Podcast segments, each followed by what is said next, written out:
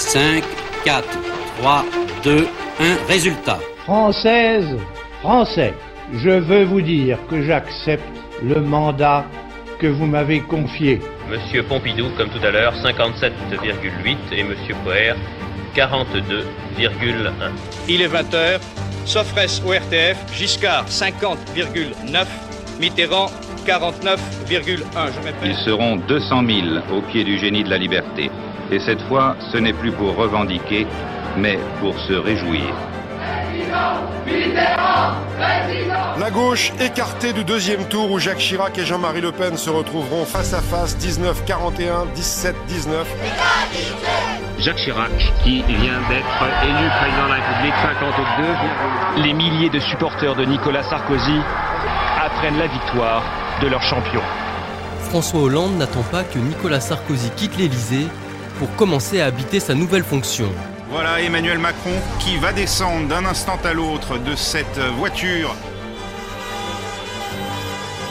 Bonjour, je m'appelle Philippe Joubin et dans le cadre de notre série de podcasts nommée Quand l'histoire fait l'actu, je vous propose de revivre tout particulièrement les moments charnières des élections présidentielles de la Ve République. Depuis 1958, ce scrutin est devenu le point central de la vie politique française et chacun apporte son lot d'enseignements sur l'élection à venir en avril prochain. Ce podcast, consacré au scrutin de 1981, est augmenté des analyses de Stéphane Vernet, rédacteur en chef délégué de Ouest France, et qui suit pour nous l'actualité politique.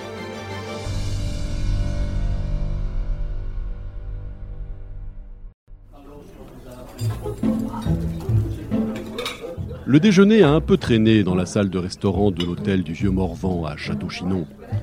Ne serait-ce la date, 10 mai 1981, cela aurait été un simple repas entre notables provinciaux en cette petite ville assoupie de la Nièvre.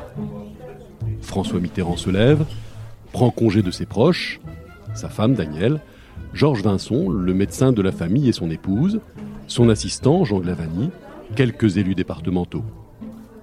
Seule la présence de Jacques Séguéla et de sa femme détonne en ces lieux. Le publicitaire, plus parisien qu'une carte postale de la capitale, n'a rien en commun avec cette province campagnarde. Il est pourtant l'homme de la force tranquille, ce slogan qui orne l'affiche du candidat socialiste et dont il est l'auteur. Un visuel très terroir, avec un François Mitterrand souriant, qui a pour une fois abandonné son traditionnel costume bleu nuit et avec en toile de fond un petit village de la Nièvre et son clocher. Clocher dont la croix a été délicatement gommée sur les clichés pour ne pas froisser les hiérarques du Parti socialiste. François Mitterrand monte au premier étage du modeste établissement deux étoiles, puis se rend dans la chambre, la numéro 15. Oh, rien de luxueux, 10 mètres carrés tout au plus, douche comprise. Sur le lit, un édredon en plume. Au mur, une tapisserie à fleurs jaunes. Seul luxe, dans cet espace quasi monacal qu'il fréquente depuis 1962 à chacune de ses visites dans la Nièvre, une vue magnifique sur les monts du Morvan qu'il affectionne tant. François Mitterrand allume le téléviseur et regarde d'un œil distrait le match de rugby qui vit Béziers écraser Lourdes en demi-finale du championnat de France. Imagine-t-il que, deux semaines plus tard, il sera à la place du président de la République, dans la tribune présidentielle du Parc des Princes, pour assister à la finale? Peut-être. Son esprit vagabonde-t-il? Sans doute. Il passe quelques rares coups de téléphone à des proches. Il attend, calme. Il patiente, comme la France entière en ce deuxième tour des cinquièmes élections présidentielles de la Ve République. C'est la troisième fois qu'il porte les espoirs de l'opposition. En 1965, il est balayé par Charles de Gaulle au deuxième tour. Mais, en tant que candidat unique de la gauche, il eut le mérite de le mettre en balotage. L'homme du 18 juin ne s'y attendait pas. En 1974, lors des élections anticipées suite au décès du président Pompidou, François Mitterrand représente l'union de la gauche, à savoir l'alliance des socialistes, des communistes et des radicaux. Il termine largement en tête du premier tour, mais il est battu d'un cheveu lors du second par Valéry Giscard d'Estaing. L'histoire veut retenir que tout se serait joué lors du premier débat télévisé de l'entre-deux tours organisé en France. Certes, Le jeune ministre des Finances de 48 ans est plus brillant dans cet exercice que le candidat socialiste de 10 ans son aîné. Valéry Giscard d'Estaing lui assène au passage l'une des petites phrases qui font le sel de ces débats. D'abord, je vais vous dire quelque chose, je trouve toujours choquant et blessant de s'arroger le monopole du cœur. Vous n'avez pas, Monsieur Mitterrand, le monopole du cœur. Vous ne l'avez pas. Mais la France des années 70, celle des Trente Glorieuses et du baby-boom, est encore trop conservatrice. Elle n'est pas mûre pour le changement. Et puis elle est charmée par le dynamisme de celui qui s'inspire des méthodes de Kennedy, mettant en avant la jeunesse, le dynamisme, allié à une intelligence qui fascine. Sept ans plus tard, la donne a changé. François Mitterrand le sait mieux que quiconque. Stéphane Vernet, bonjour. Bonjour Philippe. Vous êtes rédacteur en chef délégué de Ouest France et directeur de notre rédaction de Paris, d'où vous suivez l'actualité politique nationale. Au terme de son septennat, commencé en 1974, le président Giscard d'Estaing affiche-t-il un bilan aussi flatteur qu'on a coutume de le dire? Alors, il a de grandes réalisations à faire valoir, oui. Par exemple, la légalisation de l'avortement, le vote à 18 ans, le TGV, Ariane, le développement du nucléaire, la création du Conseil européen, du G6, de la monnaie unique, tout ça, c'est Giscard. Mais il a deux problèmes en 80. Le premier, c'est que sa promesse initiale de moderniser le pays a été télescopée par les chocs pétroliers de 73 et 79. La France de Giscard, c'est la fin des Trente Glorieuses, vous venez très bien de le dire. C'est la récession, le chômage de masse, l'austérité. Son deuxième problème, c'est son image. Giscard, vous l'avez également bien dit, s'est fait élire au terme d'une campagne à l'américaine. Il est jeune, il joue au foot, il taquine l'accordéon, il conduit sa déesse lui-même, et les Français persuadés qu'il est proche d'eux le font président en partie pour ça, en 74. Mais en 81, après sept années aux commandes, il a beaucoup changé sa façon d'exercer le pouvoir, de traiter les journalistes comme ses propres ministres, ou le mépris qu'il affiche à l'égard des accusations portées contre lui dans l'affaire des diamants de Bokassa, ont profondément écorné son image.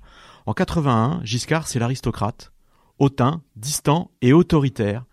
C'est ça que les Français voient en lui, et c'est d'abord pour ça qu'il perd. Stéphane, face à lui, François Mitterrand dresse un programme qui prône le changement. Mais il est quand même très abstrait, son programme à François Mitterrand. Pas tant que ça en réalité. En fait, son programme tient en 110 propositions, c'est vrai, hein, ce qui peut paraître beaucoup et un peu fouillis pour l'époque, mais il est charpenté autour de plusieurs mesures fortes, notamment euh, des mesures économiques qui sont censées relancer la machine. Et ça, c'est le grand sujet du moment. Il y a, outre les nationalisations, hein, il promet des augmentations de revenus pour les plus modestes, des créations d'emplois dans la fonction publique, la retraite à 60 ans, et ça, c'est quand même, c'est le, c'est le cœur de, de, de, de, son programme.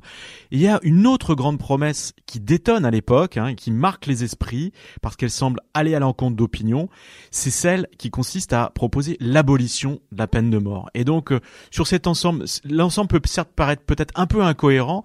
En tout cas, il y a des ce qu'on appelle aujourd'hui des marqueurs forts et qui font que ça percole dans l'opinion, ça frappe les esprits, les consciences et ça intéresse les électeurs. La campagne électorale s'est ouverte officiellement le 10 avril 1981. La veille, le président du Conseil constitutionnel, Roger Frey, a annoncé qu'il y aurait 10 candidats en lice. 54 prétendants avaient été écartés pour dossiers non conformes. Coluche n'en faisait déjà plus partie. Crédité de 16% d'intention de vote, l'humoriste avait finalement retiré sa candidature le 16 mars sous le poids des pressions de plus en plus assistantes, à commencer par celles exercées par le clan Mitterrand.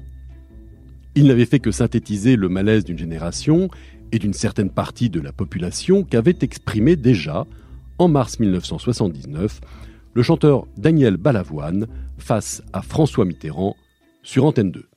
Ce que je peux vous donner, en tout cas, c'est généralement c'est un avertissement. J'ai peut-être du culot de faire ça, je suis obligé de le faire comme ça parce que je dois faire vite. Ce que je peux vous dire, c'est que la jeunesse se désespère, elle est profondément désespérée parce qu'elle n'a plus d'appui, elle ne croit plus en la politique française, et moi je pense qu'elle a, en règle générale, en résumant un peu, bien raison. Ce que je peux vous dire, c'est que le désespoir est mobilisateur, et que lorsqu'il devient mobilisateur, il est dangereux, et que ça entraîne le terrorisme, la bande abadère et des choses comme ça.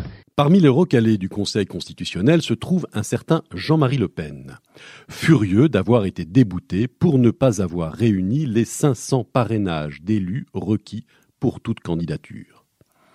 La machine est lancée. Tous les ténors de l'époque sont présents, de Georges Marchais, qui représente un parti communiste revanchard, en passant par Michel Crépeau pour les radicaux de gauche ou Jacques Chirac pour le RPR, farouchement opposé au président sortant qui se présente, lui, sans étiquette. Trois femmes en font partie, Huguette Bouchardot pour le PSU, Arlette Laguillet de Lutte ouvrière et, à l'opposé de l'échiquier politique, Marie-France Garot qui se présente simplement en tant que gaulliste. Mais cette campagne très courte est rapidement marquée par plusieurs incidents. Le plus grave se déroule le 16 avril. Une bombe explose dans l'aérogare d'Ajaccio peu avant que se pose en Corse l'avion de Valéry Giscard d'Estaing. C'est le fait des indépendantistes corses.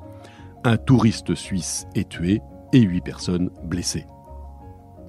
Les sondages vont bon train et très rapidement une certitude en ressort. François Mitterrand et Valéry Giscard d'Estaing se retrouveront au deuxième tour.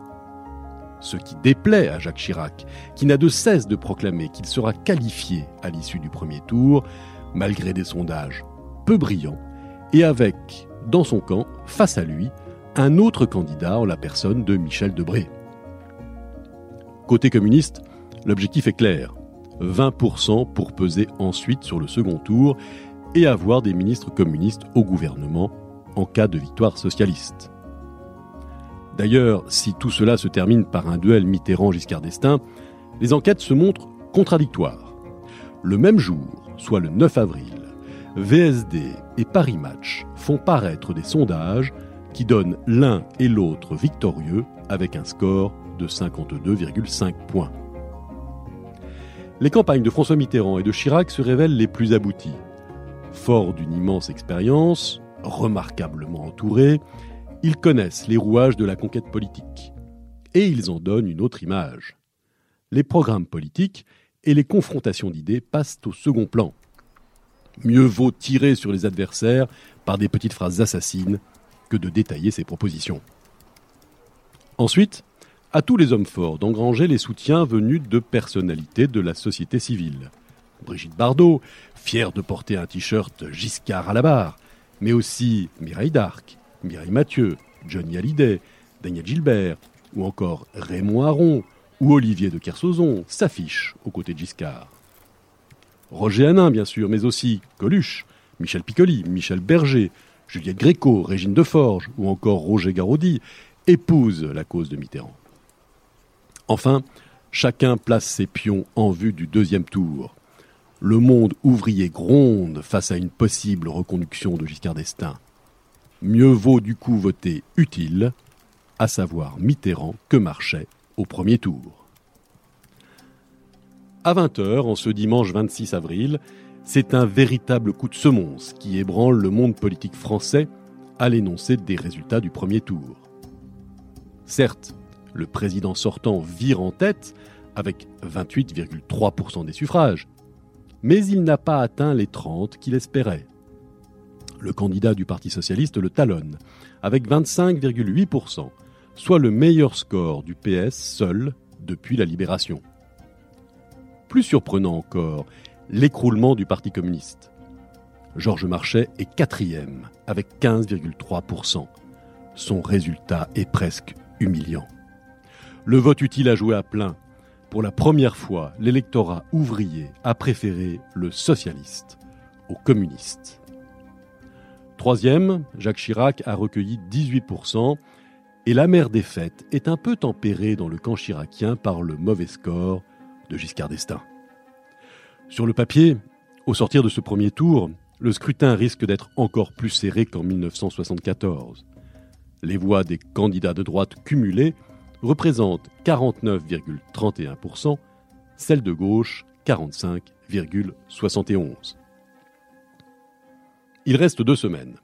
Deux semaines pour inverser la tendance en essayant autant que faire se peut de convaincre les nombreux abstentionnistes de se rendre aux urnes mais aussi d'attirer sur son nom les votes de leurs anciens concurrents. Jacques Chirac, d'ailleurs, tire le premier. Dès le lendemain du premier tour, au siège de son comité de soutien, il déclare Le 10 mai, chacun devra voter selon sa conscience. À titre personnel, je ne puis voter que pour M. Giscard d'Estaing. Ce qui pourrait se résumer par euh, Faites ce que je dis, pas ce que je fais.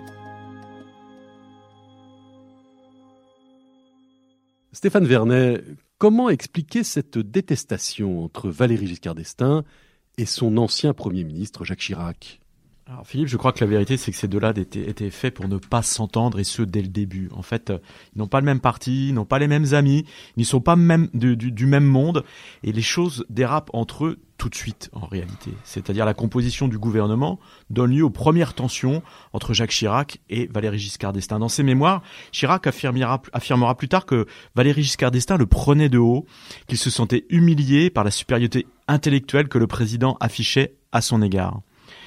Alors Chirac craque à l'été 76, toujours d'après ses mémoires, après un dîner au fort de Brécançon. Le, couple Chirac s'y retrouve assis à la table présidentielle aux côtés du moniteur de ski de Valéry Giscard d'Estaing. Pour Chirac, c'était l'humiliation de trop. Il a présenté sa démission quelques jours plus tard. Alors en 81, en fait, Chirac prend sa revanche en faisant secrètement campagne pour Mitterrand contre Giscard en sous-main. Notamment, il passait des consignes à ses militants en disant votez euh, Mitterrand aujourd'hui, ce qui permettra à Chirac en fait de gagner la fois d'après en 88. Giscard l'a su et il n'a jamais pardonné à Chirac de l'avoir poignardé dans le dos.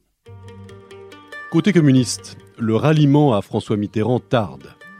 Georges Marchais, dont la mauvaise image dans l'opinion pesa beaucoup, fulmine. Il n'est pas loin de demander aux communistes de s'abstenir. Finalement, à contre-coeur et après maintes tractations, la direction du PC appellera officiellement à voter PS. Et puis sait-on jamais, cela pourrait déboucher sur des ministres communistes au gouvernement, du jamais vu depuis 1947. Bouchardot, Laguillet, Crépeau se désistent aussi en sa faveur. Et de nouveaux soutiens le rejoignent, souvent hétéroclites, du royaliste Bertrand Renouvin à Pierre Poujade, en passant par les autonomistes bretons jusqu'à l'écologiste René Dumont. Les soutiens de ce qu'il est bon ton de nommer le peuple de gauche sont là. Il faut maintenant à François Mitterrand et son entourage attirer les abstentionnistes du premier tour. Au-delà des meetings, bien vite programmés, et des nouvelles techniques d'approche des électeurs, par le biais par exemple d'innombrables coups de téléphone, 100 000 pour le seul PS avec un message préenregistré du candidat, le débat télévisé du 5 mai sera là pour cela. Mais François Mitterrand reste profondément marqué par celui de l'élection de 1974, où il s'était jugé lui-même très mauvais. Alors il hésite, tergiverse. Un commando, piloté par Robert Badinter, Jacques Attali et le réalisateur Serge Moati, négocie pied à pied avec les émissaires du clan Giscard emmenés par Jean-Philippe Leca, ainsi qu'avec la télévision publique, jugée totalement inféodée au pouvoir en place. Les négociations s'enlisent. Les conditions posées par Mitterrand et son entourage sont draconiennes. C'est une approche de notaire, ironise Giscard devant les demandes minutieuses et incessantes du clan Mitterrand. Finalement, un compromis est trouvé lorsque sont désignés les deux journalistes qui modéreront les débats, Michel Cotta et Jean Boissonnat. Un temps pressenti, les frères Duhamel ou Jean-Pierre Elkabach, considérés comme trop proches du pouvoir, sont écartés. François Mitterrand demeure néanmoins très tendu. Le mardi 5 mai, le candidat socialiste travaille à son domicile parisien de la rue de Bièvre, puis effectue une longue promenade sur les quais avant de rejoindre la maison de la radio se tient le débat. Quelques minutes avant d'entrer dans le studio, Badinter dénoue sa propre cravate et la tend à François Mitterrand. L'avocat commentera ainsi l'anecdote. Il utilisait des cravates lugubres, j'en emportais toujours. Giscard était toujours très élégant. Il ne fallait pas que Mitterrand essaie de rivaliser sur ce plan, mais il ne fallait pas qu'il ait l'air démodé non plus. Bien préparé, François Mitterrand se montre à son avantage. Plus à son aise et plus souriant que prévu. Il sait aussi se moquer et décocher ses flèches au bon moment. Les Français, amateurs de joutes oratoires, attendent les petites phrases. Et chacun de s'y livrer. Giscard accuse Mitterrand de gérer le ministère de la parole, et puis l'accuse d'être l'homme du passé. Le retour est cinglant. Vous ne voulez pas parler du passé, je comprends bien naturellement. Euh, et vous avez tendance un peu à reprendre le refrain d'il y a sept ans, l'homme du passé. C'est quand même ennuyeux que dans l'intervalle, vous soyez devenu, vous, l'homme du passif. Cela gêne un peu votre démonstration d'aujourd'hui. Désireux de revenir sur ses fondamentaux, l'économie, Giscard pense faire le break en lui demandant s'il connaît le cours du Deutschmark. Il s'entend alors répliquer qu'il n'est pas son élève, simplement son contradicteur. Une passe d'armes sur laquelle Mitterrand revient trois jours plus tard lors de son ultime meeting de campagne. Cinquième acte, le face-à-face. Le candidat sortant joue les professeurs. Rôle de composition.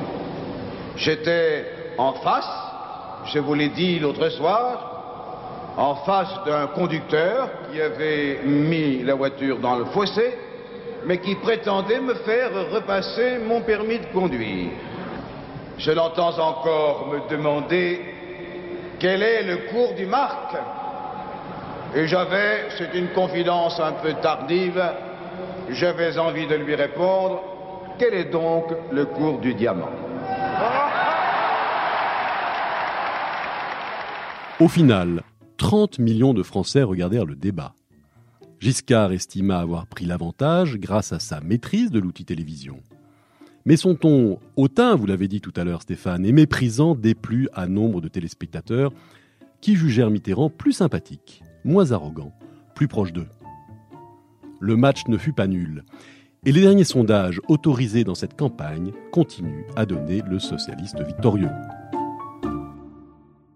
Stéphane Vernet, pourquoi les duels télévisés de l'entre-deux tours ont-ils pris autant de place? C'est souvent du show et pas forcément de la confrontation d'idées. Ouais, alors en 81, la, télévision est dans tous les foyers, hein, ou presque, ce qui n'était pas tout à fait le cas en 74. La, télé s'est imposée dans le quotidien des Français et elle leur donne l'illusion d'avoir un, regard privilégié, direct, sur celui qui va diriger le pays pendant sept ans. Tout le monde le regarde, cette, ultime duel. Vous disiez 30 millions de téléspectateurs, c'est énorme, c'est considérable. Et la télévision, à ce moment-là, devient faiseuse de roi parce qu'elle permet aussi aux indécis de se faire une opinion à quelques jours du vote à la télévision, cette bascule, elle se joue sur ces fameuses petites phrases qu'on appelle aujourd'hui des, des punchlines. Alors la chose s'est développée beaucoup après le débat de 81, euh, non pas parce que c'était le premier débat ou le plus novateur en la matière, mais celui-là a marché. Il est emblématique de ce qu'on peut faire avec une bonne phrase dans ce discours qui devient public et télévisé où l'image effectivement prend le pas parfois sur les programmes. Ça s'est décliné dans le temps, ça s'est beaucoup reproduit.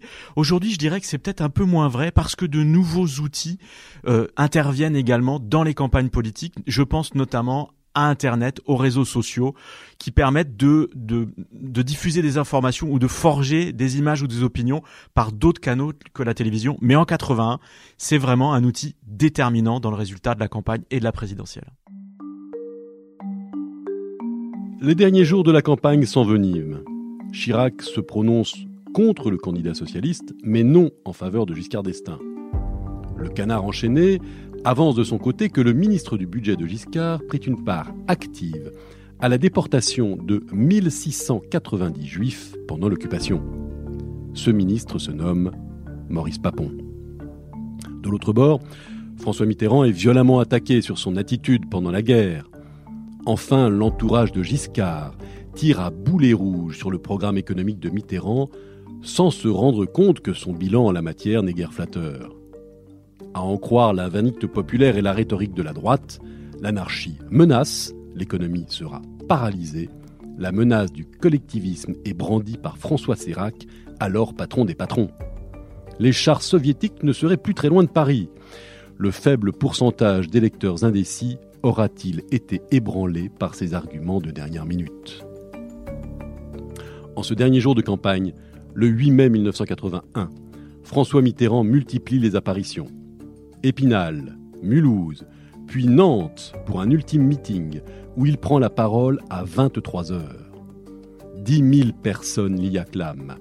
Une vigoureuse Marseillaise clôt les débats sur le coup de minuit. Il y a longtemps qu'on ne chante plus l'international au meeting socialiste.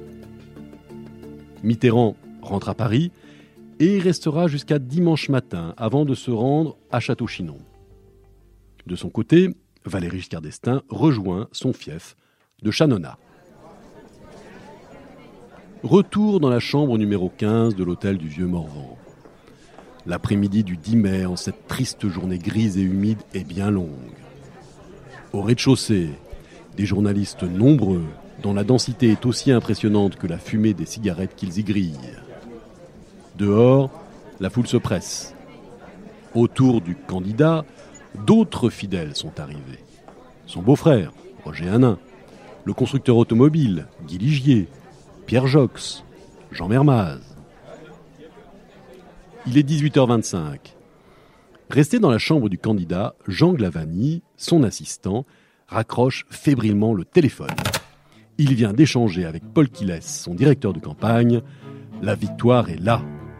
Les premiers résultats sortis des urnes sont formels. Quiles insiste pour parler à Mitterrand. Mitterrand qui se trouve au rez-de-chaussée en train d'échanger avec deux journalistes sur les profondes mutations que connaît la forêt de la Nièvre. Un papier à la main, Glavani ne tient plus et susurre la nouvelle à l'oreille de François Mitterrand qui reste de marbre et lui répond Nous verrons cela plus tard. Quelques minutes plus tard, justement, l'information est confirmée par une journaliste du Point selon les premiers chiffres de l'IFOP. Restons calmes, reprend Mitterrand. Ce n'est pas certain, mais évidemment, il vaut mieux que cela soit comme ça. Puis François Mitterrand remonte s'isoler dans la fameuse chambre numéro 15. L'information se répand comme une traînée de poudre à Paris, au siège du Parti socialiste, rue de Solferino, la foule devient euphorique. Paul Quiles attrape encore son téléphone et prévient la préfecture de police. La grande fête de la victoire dont il a la charge se déroulera place de la Bastille. Il faut faire vite pour acheminer le matériel nécessaire, tout en mettant en place le service d'ordre sans trop de policiers en tenue, pour ne pas exciter l'extrême gauche. Dimanche 10 mai 1981, 20h. Vous reconnaîtrez les voix de Jean-Pierre Elkabach et Étienne Moujotte au journal d'Antenne 2. Dans tous les états-majors, un peu partout, dans tous les foyers, on attend ce résultat. Effectivement, vous l'aurez à l'heure précise. 10 secondes. 5, 4, 3, 2, 1. François Mitterrand est élu président de la République. Nous répétons donc, estimation C2 et Welbull, Monsieur François Mitterrand est élu président de la République, 51,7%, Valérie Giscard d'Estaing, 48,3%. Ligne par ligne, façon Minitel, vient d'apparaître le visage du nouveau président de la République. Mais François Mitterrand et Valérie Giscard d'Estaing, présentant une calvitie identique, le suspense se prolongea au fur et à mesure que les lignes s'affichaient. Certains ont voulu y voir le président sortant, il déchante une demi-seconde plus tard. À Château-Chinon, François Mitterrand, rejoint par son épouse quelques minutes plus tard, sort sur la terrasse du Vieux Morvan, acclamé par plus de 250 personnes hilares en contrebas. Sous une froide pluie fine, ils scandent à l'unisson des Mitterrand présidents, car le résultat est sans appel 51,76 pour le vainqueur socialiste, 48,24 pour son adversaire. Et la participation fut aussi remarquable, avec 85,85% des votants, soit plus de 31 200 000 électeurs. De son côté, Valéry Giscard d'Estaing suivra la soirée électorale à la télévision avant d'aller tranquillement se coucher en son château de Varvas à Chanona. Stéphane Vernet, voilà, le premier président socialiste de la Ve République est élu. Mais pourquoi ce qui était un coup de tonnerre en 81 a si profondément changé la politique française depuis? Alors François Mitterrand est certes le premier président socialiste euh, élu de la Ve République, mais c'est aussi la première fois depuis 1936 que la gauche revient au pouvoir en fait par le biais d'une alliance entre les socialistes et les communistes. Pour toute une génération et pour un, grand nombre de, de, Français, et en tout cas les électeurs de François Mitterrand, l'espoir de changement est immense. Alors cet espoir de changement, il s'incarne aussi dans l'idée que la volonté politique pourrait tordre le bras à l'économie qu'en nationalisant et en planifiant, on peut renouer avec la croissance et la création d'emplois. Ça, c'est aussi une des grandes nouveautés de 81, et c'est un espoir qui a été assez rapidement déçu puisqu'il n'a duré que deux ans. 83, c'est la fin du programme commun et c'est la période où la France se reconvertit au libéralisme et à l'économie de marché.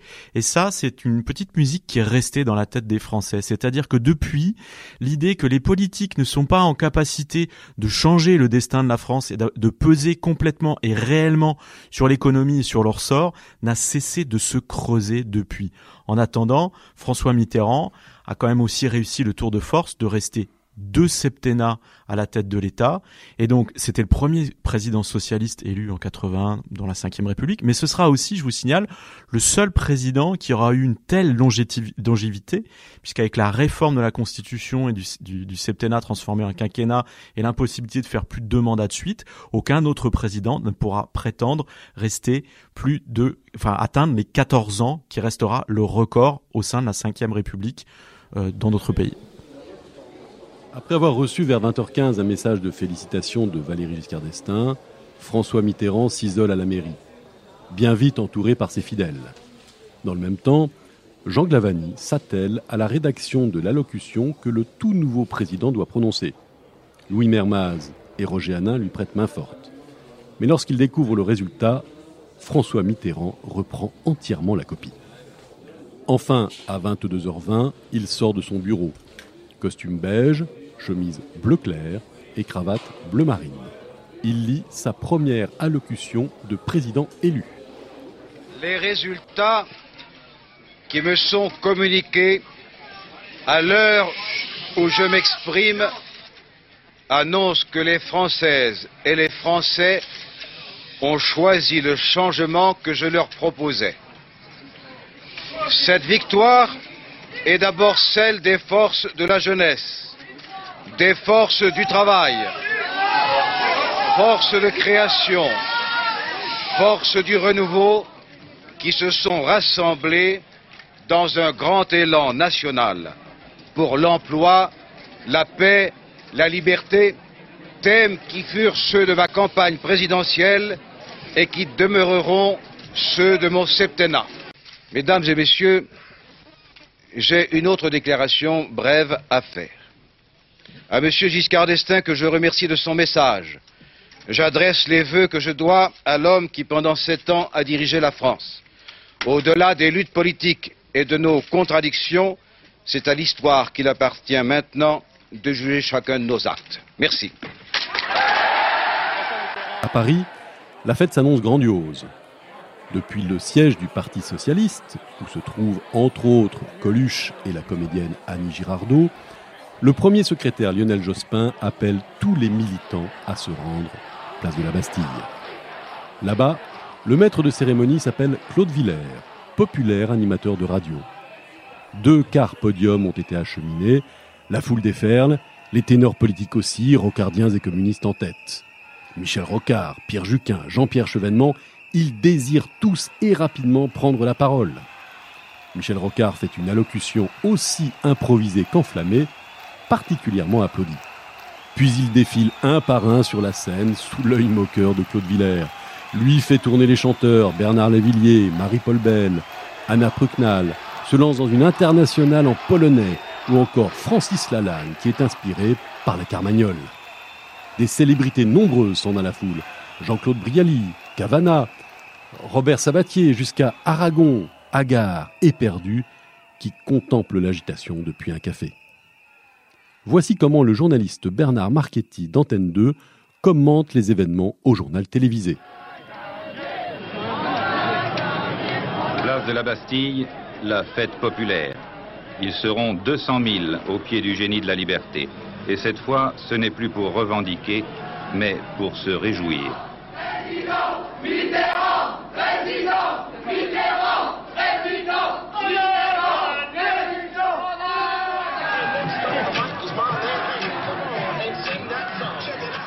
Est excessif sur la place parisienne, jusqu'à l'irruption d'un violent orage qui vient disperser la foule en milieu de nuit. Partout en France, des fêtes et des balles se tiennent de la même manière. À Château-Chinon, une fois son discours achevé, François Mitterrand, son épouse, Christine, la sœur de cette dernière, et une journaliste prennent place dans la Renault 30 privée du nouveau président, conduite par son indéfectible chauffeur, Pierre Tourlier. Celui-ci connaît par cœur la route menant à Paris et y roule à 130 km/h jusqu'à l'autoroute, semant au passage journalistes et fidèles. Au péage de Fleury-en-Bière, la préfecture de police a prévu une escorte. Le convoi ralentit mais ne s'arrête pas, à la grande stupeur de Daniel Mitterrand, étonné qu'un président ne règle pas le péage, comme tout le monde. Vers 1h45, François Mitterrand arrive au siège du Parti socialiste, où il vient remercier son équipe de campagne dans une indescriptible cohue. Puis il prend congé rapidement pour regagner son domicile de la rue de Bièvre. Le 11 mai a déjà débuté, premier jour de 14 ans de fonction pour le 21e président de la République française, qui, quelques heures auparavant, glissa cette confidence à son vieil ami Guy Ligier Nous avons gagné, et maintenant les problèmes commencent. 10 mai 1981, une journée particulière. Un podcast de Philippe Joubin avec la collaboration de Stéphane Vernet en partenariat avec l'INA. Réalisation et montage Ronan Coquelin, Maëlys Sennetier et Constance Cabouret. Retrouvez cet épisode ainsi que nos autres productions sur le mur des podcasts et aussi sur notre application Ouest France. N'hésitez pas à nous mettre 5 étoiles si vous avez aimé ce programme.